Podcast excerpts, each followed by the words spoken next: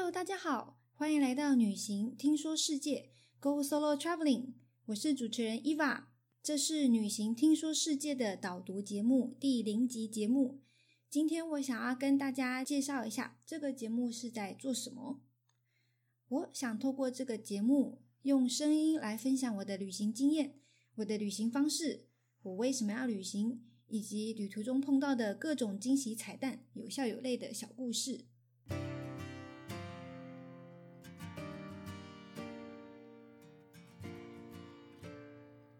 我喜欢独自旅行，当个自由自在的背包客独行侠。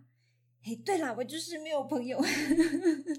好，呃，不是啦，是因为我喜欢至少三周以上长时间的旅行，这样子我可以慢慢品味旅途中的风景，呃，而不是走马看走马看花的打卡式旅游。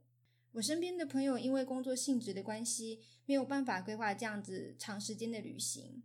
然后另一方面是我的旅行通常都只规划个大概路线，以保留适当的弹性。像是如果我到了一个地方，哦，我觉得哇这里很美，那我就决定多待几天，后面的行程可能会有所更改或延迟。或者说我在吃饭的时候就是搭讪别人，或者是被别人搭讪，聊得很开心，然后临时更改在那之后的行程等等，这种事情很常发生。所以我顶多出发前先预定前一两站的住宿交通，我不会把每天的住宿行程都安排的好好的。但是这种旅行方式，如果是很多人一起出游的时候，住宿没有事先定好，有时候会找不到住的地方。而一个人旅行的话，就比较不会有这样的困扰。我只要有青旅背包客栈，有床有淋浴间可以洗澡就可以了。或者是我利用沙发冲浪，借住别人的家，我我也蛮常利用这样的方式旅行的。因为如果住青旅或背包客栈，很容易就可以碰到哎各式各样的旅人们，不管是哎就是跟我一样是个小女孩，或者是说就是那种已经是呃见过各种大风大浪、历经沧桑的传奇系的背包客们，都就是都可以跟他们分享一些故事。然后如果是沙发冲浪的话，我可以透过住在当地的人，更深入的了解一个地方，而深入了解一个地方，这就是我旅行的目的。透过旅行，透过亲身走访、亲眼所见、亲耳所闻、亲手触摸的方式，我可以去挖掘一个地方不为人知的故事。我可以去验证报章杂志上的见解是否正确。我可以第一手接触资讯。而不用去思考撰写人背后的立场是否让这篇文章有所偏颇。在这个资讯爆炸的时代，在这个处处充满着似是而非的资讯时代，对我来说，这样的接触、这样的了解是很重要的。或许我所看见的也并非完整的事实，就是也并不完整，并不完全正确，但起码那是我亲眼所见，是我觉得我可以去相信的东西。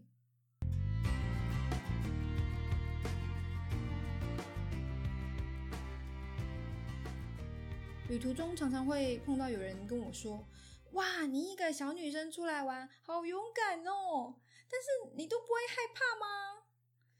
我总是一贯的回答：“不会啊，独自旅行的人很多，而我只不过刚好生理是性别是女生而已，有有什么了不起的吗？”